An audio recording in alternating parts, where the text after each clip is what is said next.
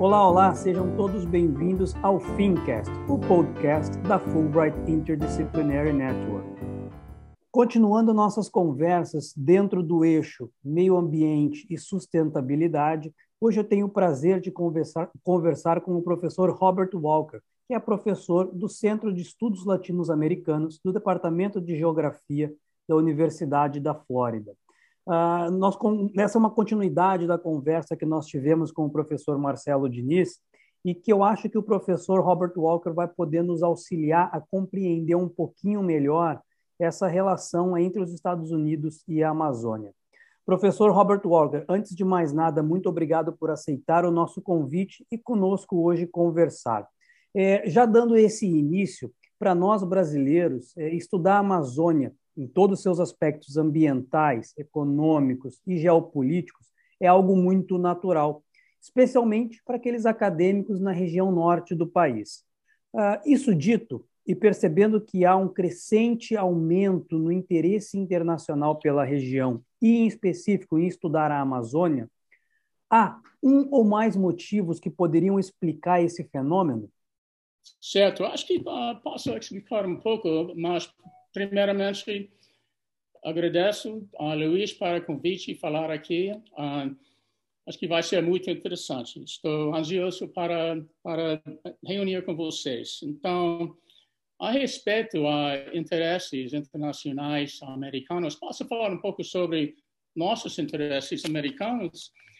E acho que é interessante, porque eu diria que, uh, pelo menos para os pesquisadores, interesse vem tinha um sentido de culpa, nossa culpa, porque acho que americanos não gostam de falar muito disso, mas nós destruímos nosso meio ambiente. Então, para mim, pessoalmente, eu gostaria de ajudar qualquer pessoa que quer evitar este caminho de desenvolvimento. Então, por isso, tenho muito interesse na Amazônia, porque tem uma ecologia lá um, é uma maravilha. Então, em meu interesse, e também acho que a maioria de pesquisadores tem uh, esse tipo de motivo. E é interessante porque, uh, olhando a nossa história, uh, quando os colonos chegaram, uh, século XVII, tinha floresta de Oceano Atlântico, lá, até Rio Mississippi. E hoje em dia não tem nada dessa floresta. Também eu criei no estado de Flórida e tinha oportunidade de ver pessoalmente degradação forte do meio ambiente. Eu publiquei um artigo faz tempo, eu diria 10 anos, 20 anos, analisando o processo de mudança na cobertura vegetal no estado. E as décadas 80 e 90 tinha taxa de desmatamento tropical global maior de qualquer época. E naquele período, a Flórida tinha uma taxa de queda das áreas naturais 50% uh, arriba, uh, em cima de taxa de uh, desmatamento tropical, tropical global. Então, temos um processo forte de degradação aqui e nós estamos querendo ajudar outras pessoas a evitar esse caminho. E tem outras razões também. Uh, por exemplo, acho que os brasileiros não, uh, não reconhecem, mas tem uma uh, afinidade cultural bem forte com, com o Brasil. Nós somos vizinhos em, em nosso novo mundo. E também em Flórida, por exemplo, tem 300 mil brasileiros morando no estado. Então, é, é, bem comum ouvir, ouvir uh, português falado nas ruas. Então, temos este sentido de vizinhança, uh, afinidade cultural. E, finalmente, mais uma coisa, eu diria, é nós temos interesse, a nosso interesse faz parte de interesse global na Amazônia, porque cada dia fica mais óbvio que a Amazônia está bem importante ao clima global. Então, acho que todo mundo tem esse interesse, brasileiros, americanos e qualquer outra pessoa no, no mundo que tem interesse ecológico. Então, acho que temos interesses por essas três razões.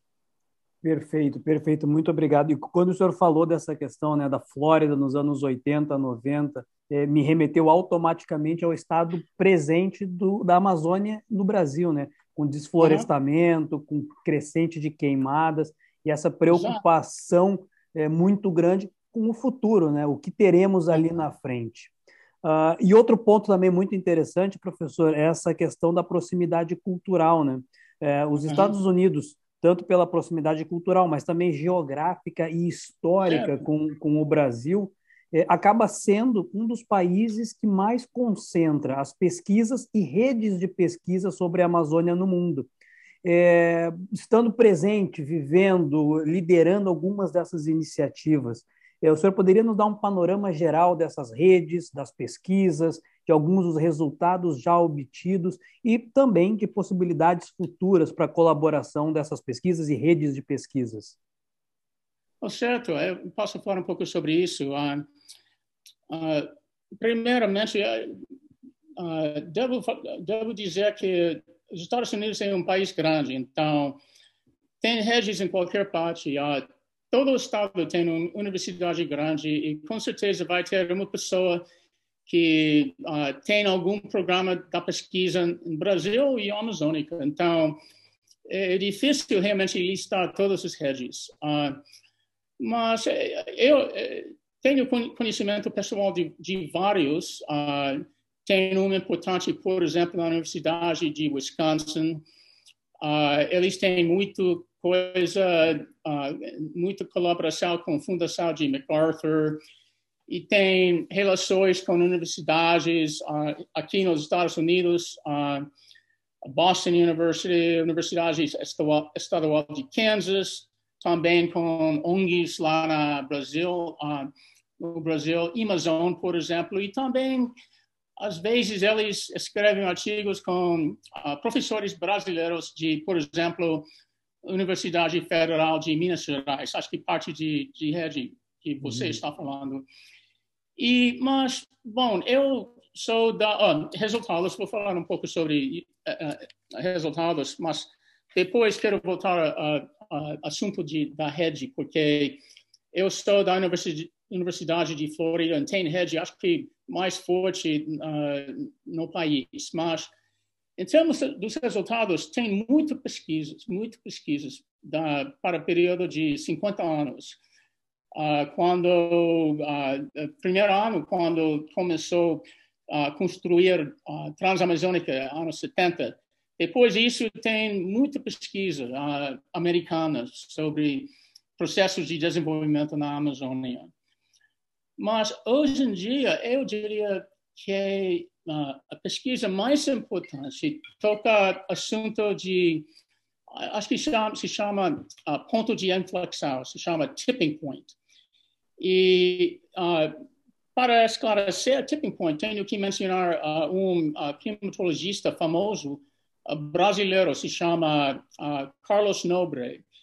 E ele era o primeiro que escreveu sobre uh, este ponto de inflexão, tipping point, e a uh, primeira pessoa para uh, preocupar com a possibilidade.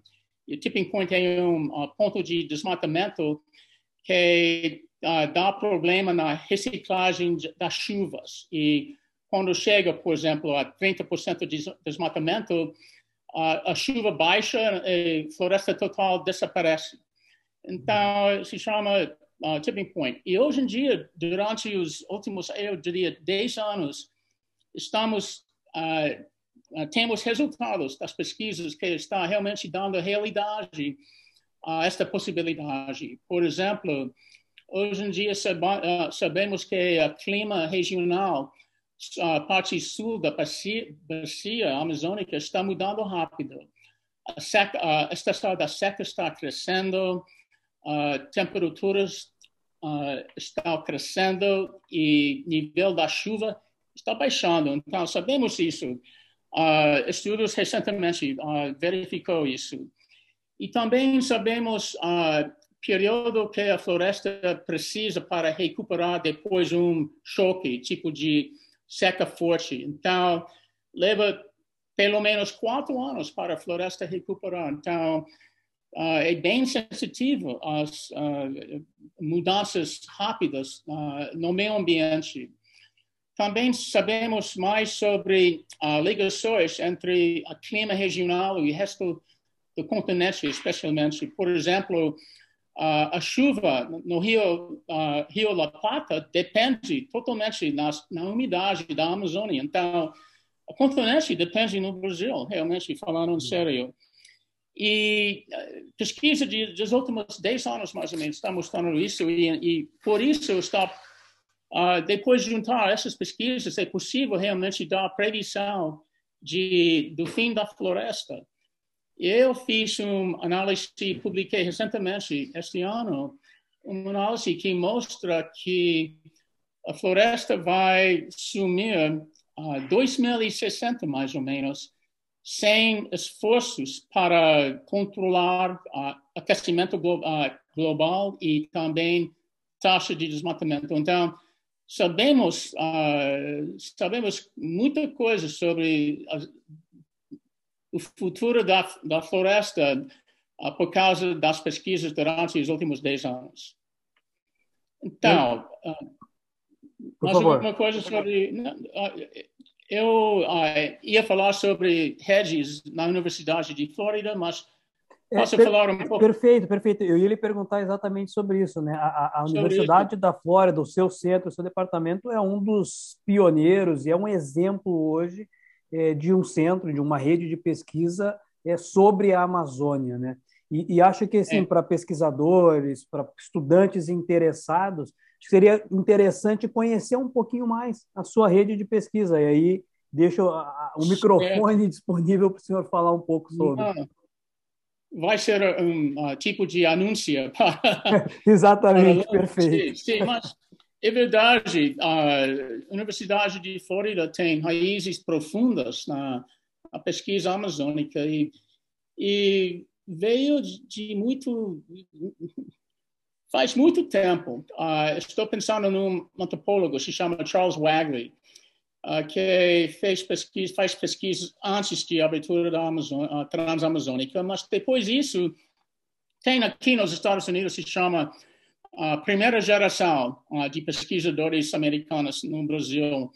E a, a, maioria tinha alguma ligação com a Universidade de Flórida. Estou pensando de Amílio Moran, por exemplo, uh, Nigel Smith, uh, por exemplo, Marianne Schmink, outra pessoa, Charles Wood, outra pessoa, e tem, tem dois mais. Uh, Susana Hecht ainda está uh, trabalhando mais uh, Universidade de Califórnia, UCLA, Los Angeles, e Phil Fernstein, que realmente virou brasileiro, ele faz pesquisa lá na, em Manaus, INPA mas temos muito uh, uh, história da pesquisa aqui e sempre tinha interesse nessa ligação, relação entre desenvolvimento e meio ambiente.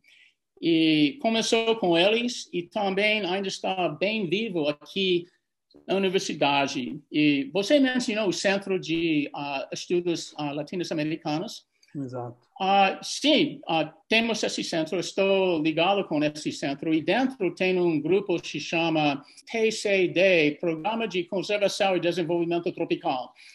Mas para os últimos 20 anos, mais ou menos, tinha uma concentração na pesquisa na Amazônia. Acho que Marianne Schmink está uh, nome bem ligado com, com TCD. E eles têm ainda têm, tinha ainda tem uh, ligações fortes com instituições na Acre, Universidade Federal de Acre, por exemplo. Então, uh, centro é importante, uh, esse programa está importante e também disciplinas, tem disciplinas com uh, professores que têm uh, programas da pesquisa lá na Amazônia. Antropologia seria um, uh, sociologia, Stephen Peirce, seria outro, Michael Heckenberg, de antropologia, geografia, Cynthia Simmons e uh, disciplinas com muito alunos e alunas brasileiros envolvidos.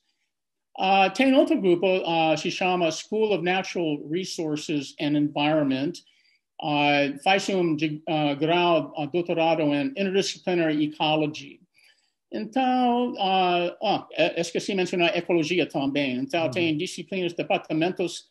Uh, cada departamento tem uh, gente com especialidades na Amazônia. E coisa, e, e temos por isso muito, muita ligação, muita rede. Por exemplo, temos ligações com a Universidade Federal do Pará, a China com a Universidade Federal da Bahia, a Universidade Federal de Rondônia, a Universidade Federal de Tocantins, uh, por exemplo. E tem outros, mas é, é, é impossível realmente saber tudo. Claro. E, e, interessante, né, professor, porque tanto a Federal da Bahia quanto a Federal -huh. do Pará, ambas participam dessa nossa rede, a Fulbright Interdisciplinary Network, Sim. que visa exatamente, entre outros objetivos, promover essa, esse intercâmbio, essa ligação entre as universidades americanas e brasileiras. Perfeito, sim. Uh, sim, uh, e, e quero. Eu, eu, ah, acho que, digamos, digamos que fecha o ciclo, né, professor? Quando a gente fala, bom, os Estados Unidos passou isso no passado, tem muitos exemplos para apresentar para brasileiros pesquisando nos Estados Unidos. A gente pega a questão do desmatamento nos Estados Unidos que o senhor levantou e tenta aplicar isso à realidade da Amazônia. Então, essa, essas ligações são de, de extrema importância.